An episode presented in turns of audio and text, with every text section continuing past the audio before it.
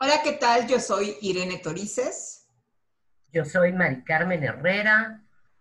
Yo soy Nadine Terrein y juntas somos las tres gracias. Bueno, en esta temporada, si recuerdan, hemos decidido invitarles a leer algunos textos que tienen que ver con temas de sexualidad, pero que no son temas técnicos ni de un orden científico. Y en esta ocasión, o para esta ocasión, Nadine nos recomendó Inmaculada o los placeres de la inocencia, de Juan García Ponce. Entonces, adelante Nadine, platícanos de qué va esta obra de Juan García Ponce. Bueno, esta obra de Juan García Ponce es una novela erótica, netamente. Y eh, bueno, me parece que, que es una literatura muy llevadera de leer, está muy bien hecha. Y, eh, estos autores que te transportan y te hacen como estar dentro de la novela cuando lees, bueno, a mí me pasa mucho eso con algunos autores y, es algo que, disfruto enormemente. Y bueno, imagínense que nos transporta y nos mete a la novela y es erótica, ya verán. Bueno, eh, Juan García Ponce nació el 22 de septiembre de 1932 en Mérida, Yucatán es novelista, ensayista, cuentista, dramaturgo, traductor y crítico, y, crítico de arte. Criticón, ¿eh? Bueno. crítico de arte. Em, el Fondo de Cultura Económica ha publicado de Juan García Ponce Encuentros, Figuraciones, El gato y otros cuentos. Eh, dice aquí, en sus novelas y cuentos, Juan García Ponce ha creado un universo donde la variedad de la vida se despliega y se celebra a través de múltiples relaciones comúnmente denominadas perversas.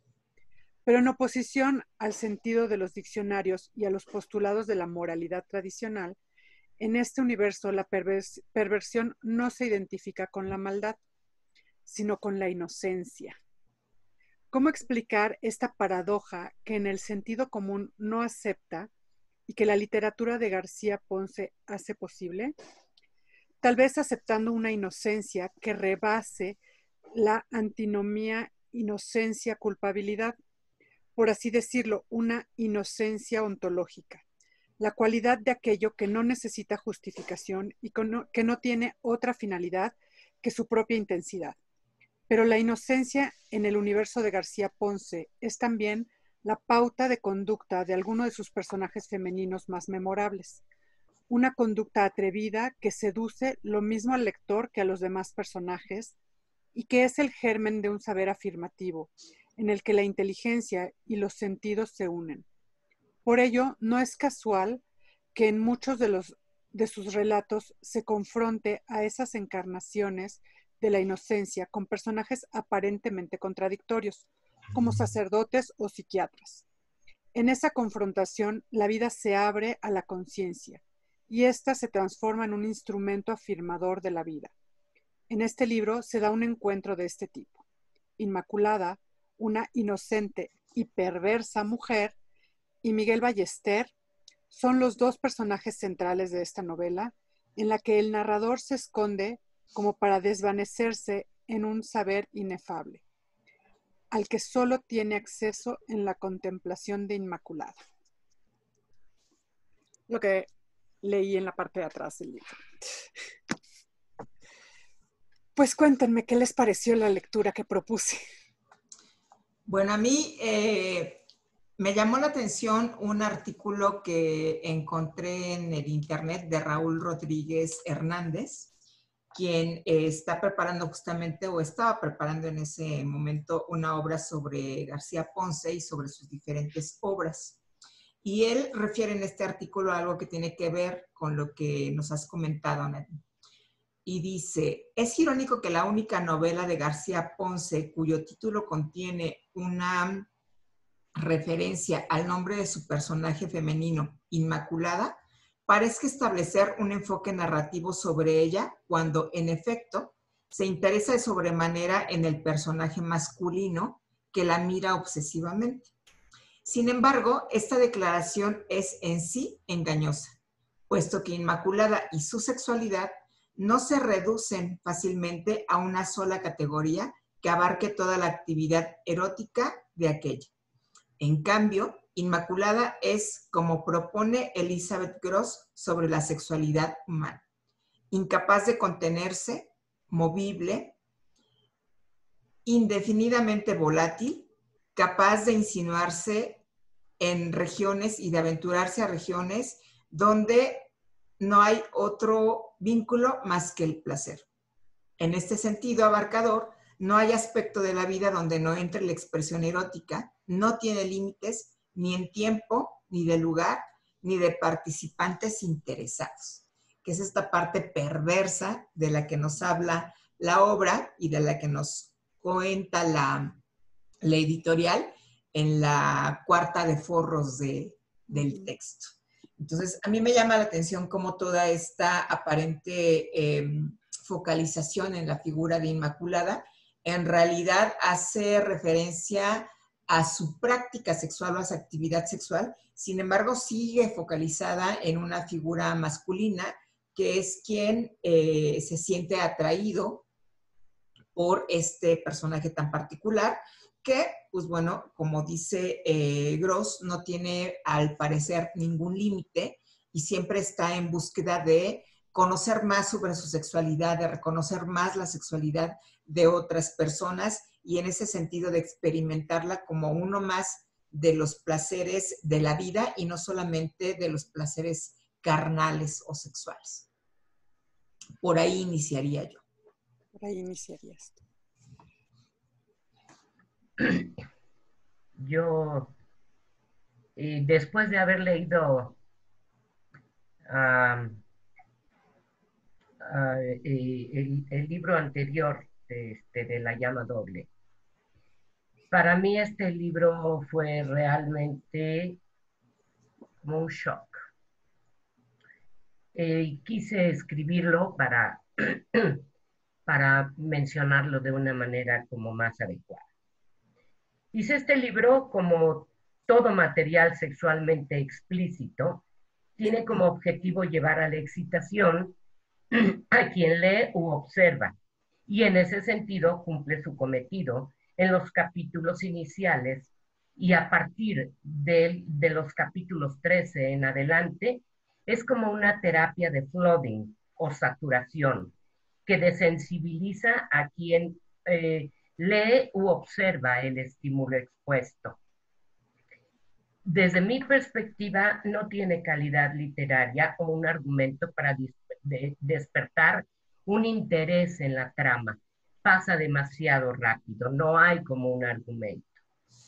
Y muestra obviamente los capítulos 13 en adelante toda la gama de expresiones comportamentales de la sexualidad, como son relación a primera vista, paidofilia, iconofilia, linguofilia, audiofilia, gerontofilia, eh, masturbación, fobofilia, exhibicionismo, escoptofilia, polirrelación, tribofilia e intercambio de pareja.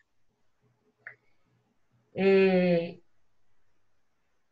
añadiendo, y esta parte a mí lo que me inquieta por ahí nombrando o mencionando que hoy es el, eh, el Día de, Mundial de la Lucha contra el SIDA, es como esta parte de inquietud, porque si es todos estos placeres y se pueden vivir, sin embargo, como que la realidad, como que un libro así, a mí lo que me inquieta es que se queda en el sistema de creencias de las personas.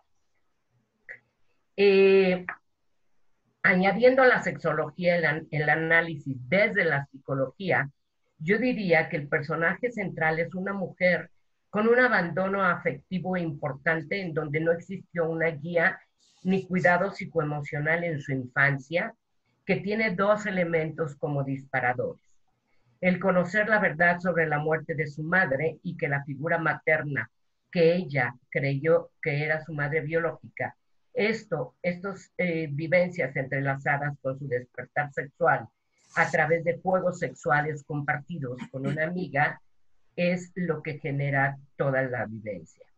No puedo dejar de lado la perspectiva de género, en el cual el material sexualmente explícito vuelve a colocar a las mujeres como objetos sexuales, vaginas, anos y bocas a penetrar al servicio del placer e incluso de la diversión del hombre.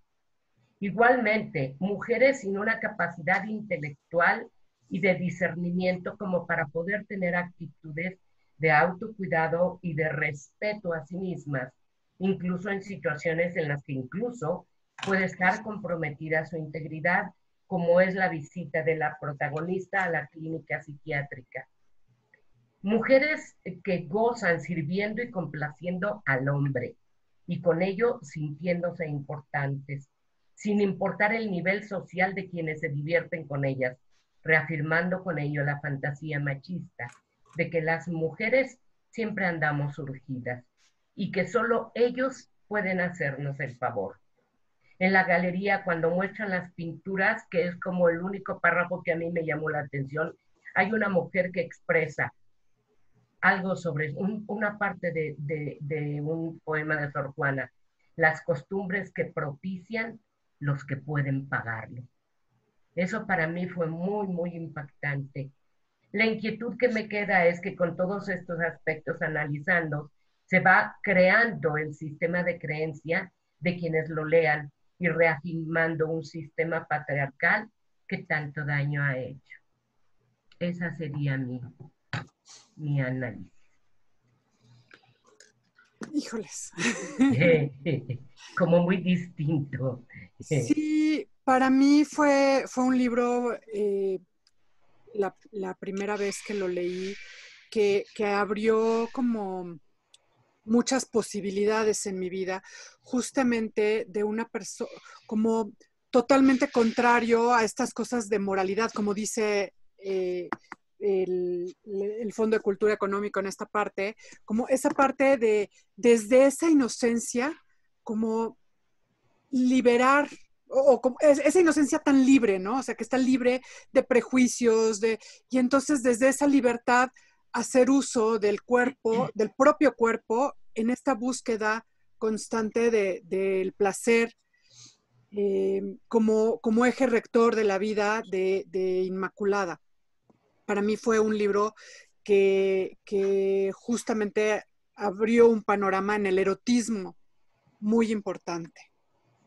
Eh, eh, muy alejado a, todo esto que, comentas, Mari Carmen, de, la parte como machista y, de, uso del cuerpo de Inmaculada. Me parece que Inmaculada, al contrario, se apropia de su cuerpo y lo usa como a ella se le, se le vienen ganas. Sí es cierto que está este observador masculino que, muy interesado, que es eh, eh, este señor Ballester, Miguel Ballesteros, eh, Ballester, perdón, el, que es psiquiatra y que está muy interesado en, entender cómo se desarrolló esta, esta mujer, además de bastante enculado, diríamos, con ella, porque, porque es tan libre, es una, es una mujer totalmente distinta. También hay que, eh, en esta parte que te preocupa a ti de, de, eh, el contexto de las infecciones de transmisión sexual, pues importante contextualizar el libro en los años 70, ¿no? Ok, estoy de acuerdo. Sin embargo, quien lo lea aquí ahora, como es esta parte, si, si realmente, sobre todo, por ejemplo, en los adolescentes, no hay un autocuidado y en mucha gente adulta, no hay un autocuidado y se han incrementado las infecciones de transmisión sexual. Esa es la parte mía. Yo puedo respetar la parte del placer. Sin embargo, no pude dejar de lado para mí, y sí confieso, me fue un libro muy difícil de leer. Yo creo que por primera vez en mi vida de lectora desde la infancia, este fue un libro que me costó mucho trabajo leer. No sé si tenga que ver con la historia personal, no lo sé, eh, pero sí esta parte como feminista, como, como, porque yo no veía en ella la inocencia, incluso busqué la definición de inocencia y no había una inocencia. Yo la veo como un ser, eh, eh, o sea, como que la pinta el autor sin, sin neuronas, incapaz de razonar, de definir. Fíjate, lo comparé con el libro que mencionaba eh, de, este, el que leímos de la llama doble, en, esta parte tan, tan maravillosa del erotismo y fue así como, como eh, eh, dar un giro de 180 grados. Y, y, yo considero, para mí sí fue impactante esta parte del uso del hombre, de, de propiciar esta parte de utilización de la mujer y creo que como feminista se ha buscado por centurias dejar de ser un objeto sexual. Y a mí en lo personal me parece, yo respeto al autor, respeto los gustos, respeto, respeto la diversidad. Sin embargo, sí esto este, fue mi, mi vivencia. Bueno, yo quisiera hacer primero una aclaración. El Día Mundial de la lucha contra el VIH-Sida fue el día de ayer, el primero de diciembre.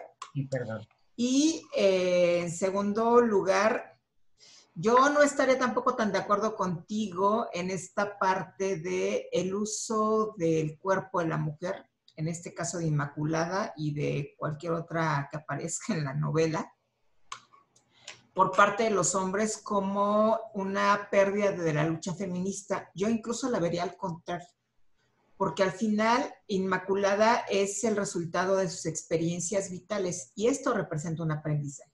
Representa un aprendizaje quizá muy focalizado en la parte erótica, en la parte sexual, pero al final también nos habla de su inteligencia emocional, de una inteligencia que no muchas personas, y no voy a decir muchas mujeres, porque muchas personas no, no la tienen, no la nutren, no les interesa, no conocen qué es la inteligencia emocional. Entonces, aunque pareciera que Inmaculada va por la vida como si fuera un animalito salvaje, a mí me parece que no es así. Que ella hay muchos momentos en los que toma las riendas de estas relaciones en las que decide involucrarse, desde esta imagen que tiene siempre eh, de figura adolescente, en donde, bueno, pues sí, es atractiva para muchos hombres, muchas personas que la miran pasar y que pues desde la, eh, lo que narra el autor en la novela, pues debe haber sido una mujer sumamente atractiva para, para poder eh, tener esta diversidad de formas de, de vincularse sexualmente, en donde sí, efectivamente están presentes muchísimas, si no es que prácticamente todas las expresiones comportamentales de la sexualidad. Y yo no le restaría em, valor o poder a la lectura que le puedan dar los, las personas jóvenes y las y los adolescentes actualmente. Creo que es un libro que vale la pena leer justo porque tienen mucha más información ahora nuestras y nuestros jóvenes, las y los adolescentes, para poder hacer justo lo que queremos, un análisis crítico de cómo ocurrían las cosas en ese entonces, desde donde lo cuenta. Recordemos que es una novela, a diferencia de la llama doble, que es un análisis de la evolución del amor y el erotismo, esta es una novela, es ficción. Y desde ahí habría que justamente retomar la lectura, la crítica, para poder eh, trabajar con el alumnado, si tenemos alumnado a nuestro cargo, a quien le sugiramos hacer esta lectura, en dónde está uno presente la perspectiva de género, en dónde está uno presente la parte del autocuidado, de la responsabilidad con la propia actividad sexual, de eh, incluso de la parte de la violencia, que también está por ahí presente, ¿no? Para poder eh, desmenuzarlo de tal forma que no sea una crítica exclusivamente de, pues, qué libro tan feo, a mí no me gustó, sino que vayamos como de verdad haciendo un poco más fino el, el deshebrar la madeja y, eh, y, recuperar todo aquello que puede eh, quedárseles de enseñanza a las personas que lo lean, independientemente de la edad que tengan porque a lo mejor si lo lee alguien de mi edad, que más o menos en ese entonces, cuando se escribe la novela, andaba yo en los 20, pues también diría, pues que a todo darse la pasaba la cuata, aunque no tuviera ninguna protección, porque ya en ese momento ya estaba yo estudiando sexología y pues sí, hubiera hecho quizá una crítica desde ahí de, pues no hay uso del condón, no hay una promoción de, del mismo, entonces como esta chava se la pasa como muy ligerita por la vida, yendo de brinco en brinco en ¿No se embarazó? Ese es una, eso es algo que no se dice. Y es que, es novela. Entonces sí me parece que tendría que hacerse una lectura, desde mi punto de vista, más propositiva a la crítica constructiva que a esta mirada que puede, pues no destrozar al autor, porque el autor ya está posicionado en todos lados como uno de los grandes novelistas de la historia, y la propia obra de Inmaculada es una obra que se ha leído en todo el mundo y tan se ha leído en todo el mundo y se sigue leyendo que es una obra que está agotada. O sea, es difícil conseguirla ya eh, nueva si no es que, y bueno, ahorita en tiempos de pandemia, mucho más complicado hacerlo todavía. Entonces, mi opinión sería, para concretar, que la lectura crítica se haga apuntalando estos ejes que mencionaste, Mari Carmen, y no desde una mirada técnica o eh, profesional sin abrir un abanico de oportunidades a quienes lo lean para expresar su propia opinión al respecto. Claro. Te voy a decir yo en lo que eh, me baso en la experiencia precisamente de estos de esta investigación con mujeres. Eh, en una parte del curso se utiliza la música, música popular, música de Daniela Romo, Lupita D'Alessio, ta, ta, ta, de ese tipo. Y la experiencia de todas esas mujeres a mí me sorprendió porque mucho en, en, esa parte del curso era donde se tronaban y se tronaban verdaderamente y el aprendizaje o la verbalización de ellas era, toda la vida canté estas canciones desde mi corazón y jamás me puse a analizar lo que decían. Y eran canciones que precisamente lo que mostraban era cómo el sistema de creencias integraba, eh, eh, era integrado a través de la música, de las películas, etcétera pero es así como se va conformando. Y esto lo comprobé en este estudio. Y las mujeres, de verdad, no sabes cuánto lloraban este, eh, con canciones como para que te quedes conmigo, con todo esto.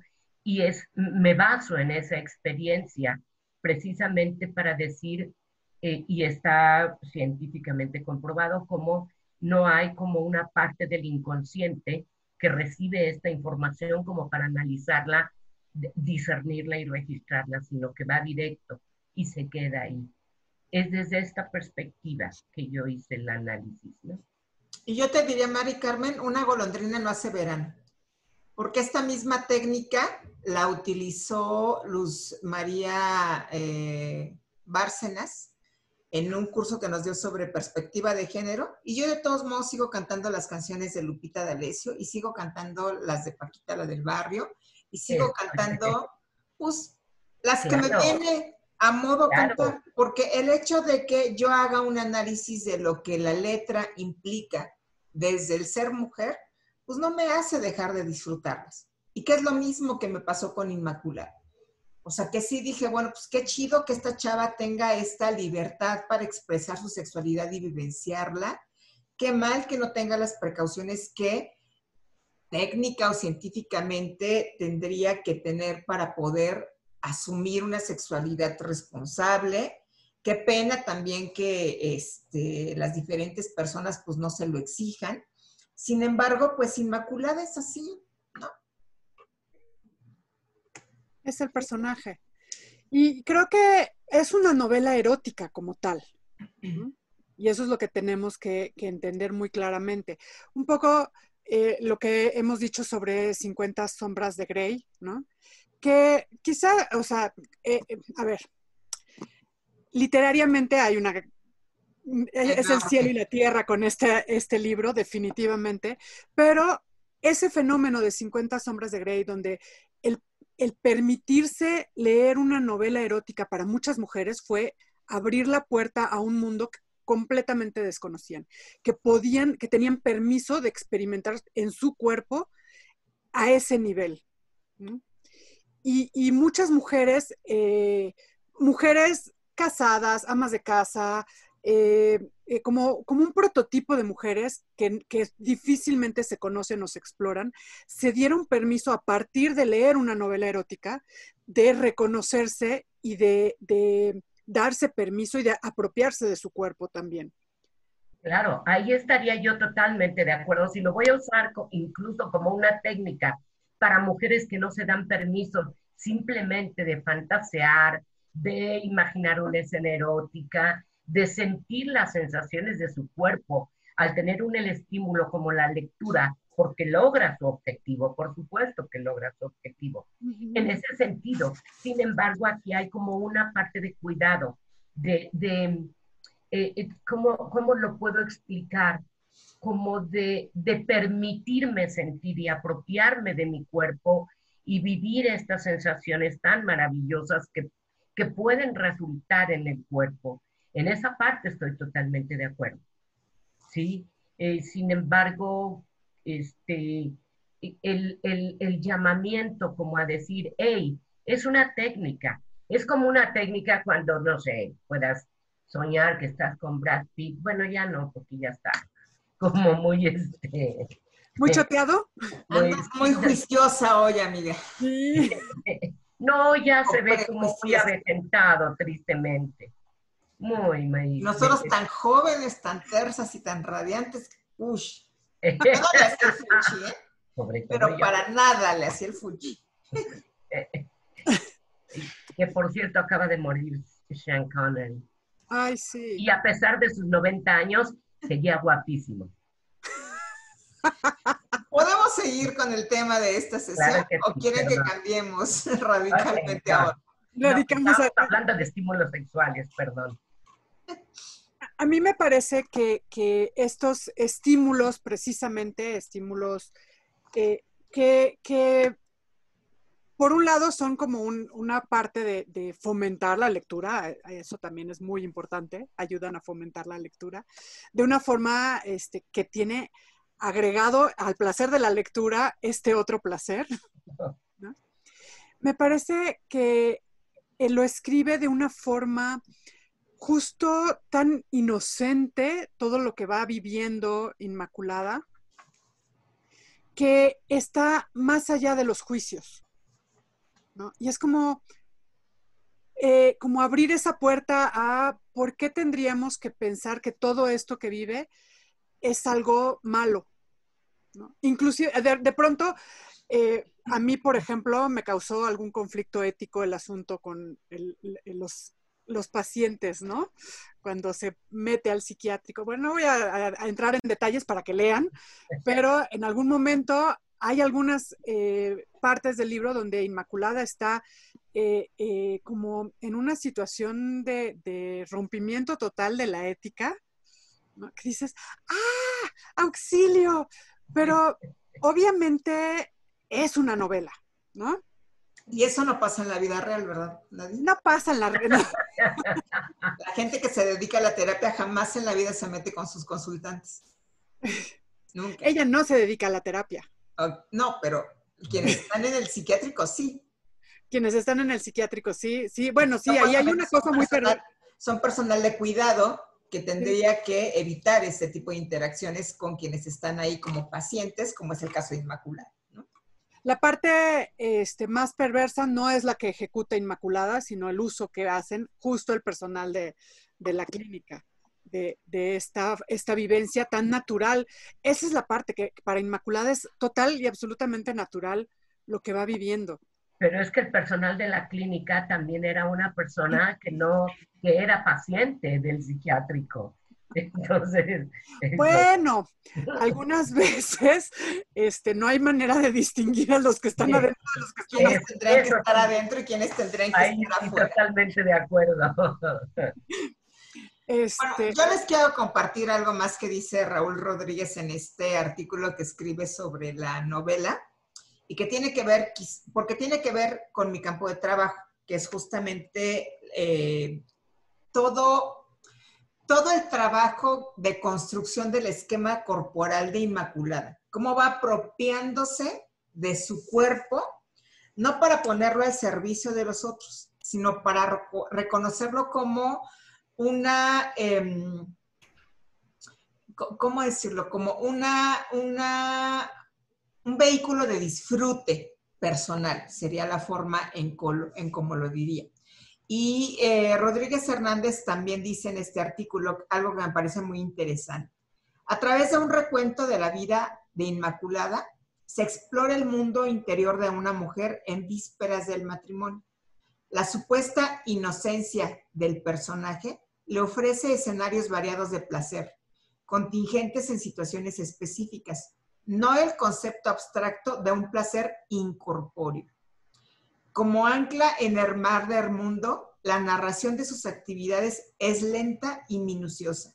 Se cuentan los detalles como si el ojo del lector observara en persona el movimiento delicado de luz y sombra sobre los cambios sutiles en el cuerpo de Inmaculada.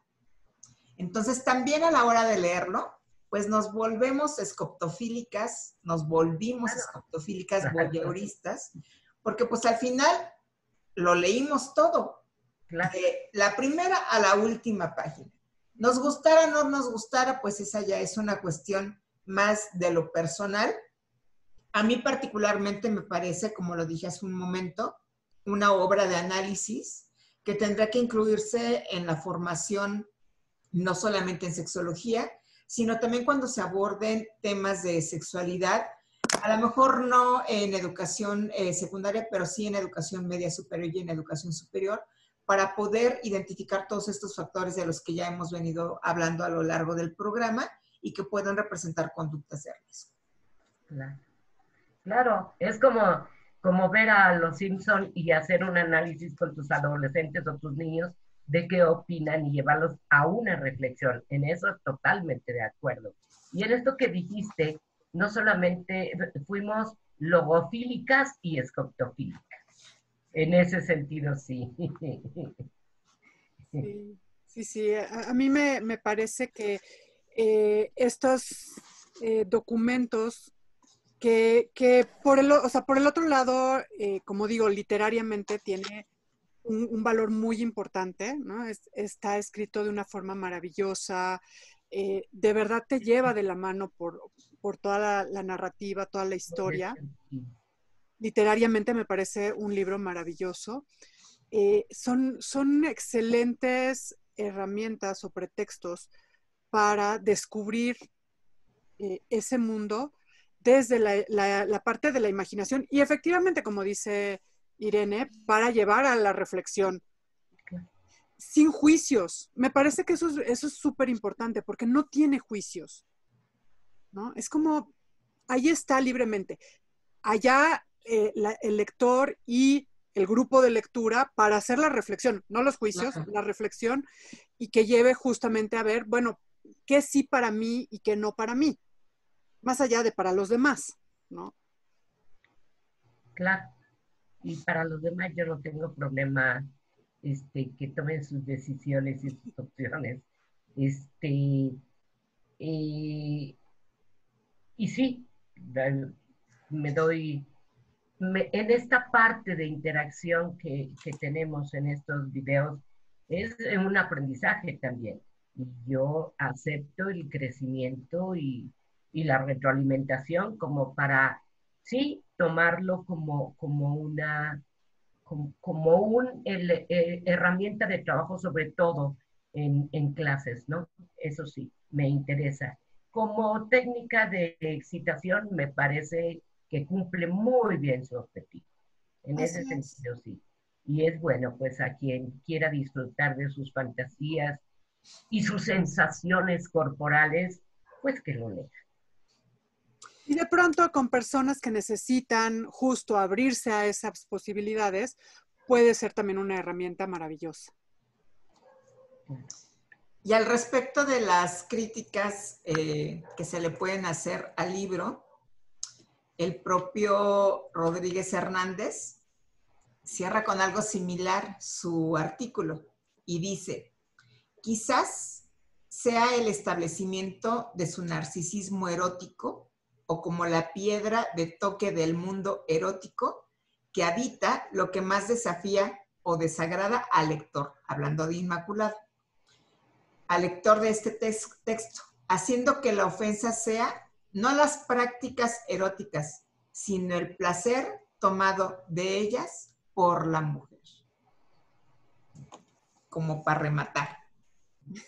Porque si nos hubieran contado la historia de un hombre con todas estas prácticas, quizá la visión de Inmaculado hubiera sido distinta que la de Inmaculada. Posiblemente. Definitivamente. Con lo cual coincido en este caso con, con Raúl Rodríguez Hernández. Bueno, pues, ¿con qué cerramos, Nadine? ¿Qué nos recomiendas hacer para leer este libro? Yo, yo creo que eh, con lo que quiero cerrar es la invitación a abrirse al mundo de la literatura erótica. Este es un, un, un buen primer paso. Hay mucha literatura erótica. Habrá literatura erótica que sea bastante más excitante, bastante más eh, eh, vulgar, digamos, que va directo a lo que, a lo que te interesa, que es excitarte, eh, más cercana a la, pornografía sin dejar de ser algo que lees, no que ves, ¿no? Habrá literatura erótica más feminista, Anaïs Nin, por ejemplo, es, es, una de las grandes autoras del, del, erotismo. Esto de las 50 sombras de, de, 50 sombras de Grey, que fue todo un fenómeno en, su momento, que también invitó a muchas personas que no solían leer y que no solían abrir su erotismo a hacer ambas cosas al mismo tiempo. Eh, como fenómeno me parece muy importante, pero este, creo que, que necesitamos como abrirnos un poquito más a estas posibilidades de la literatura erótica que tienen un doble placer, el placer de leer y el placer sexual como tal. Pues bienvenida a la recomendación, Nadine. Yo soy Irene Torices, soy terapeuta ocupacional y sexóloga.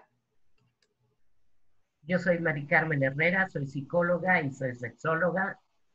Yo soy Nadine Terrein, soy psicoterapeuta eh, y terapeuta de parejas y juntas somos las tres gracias.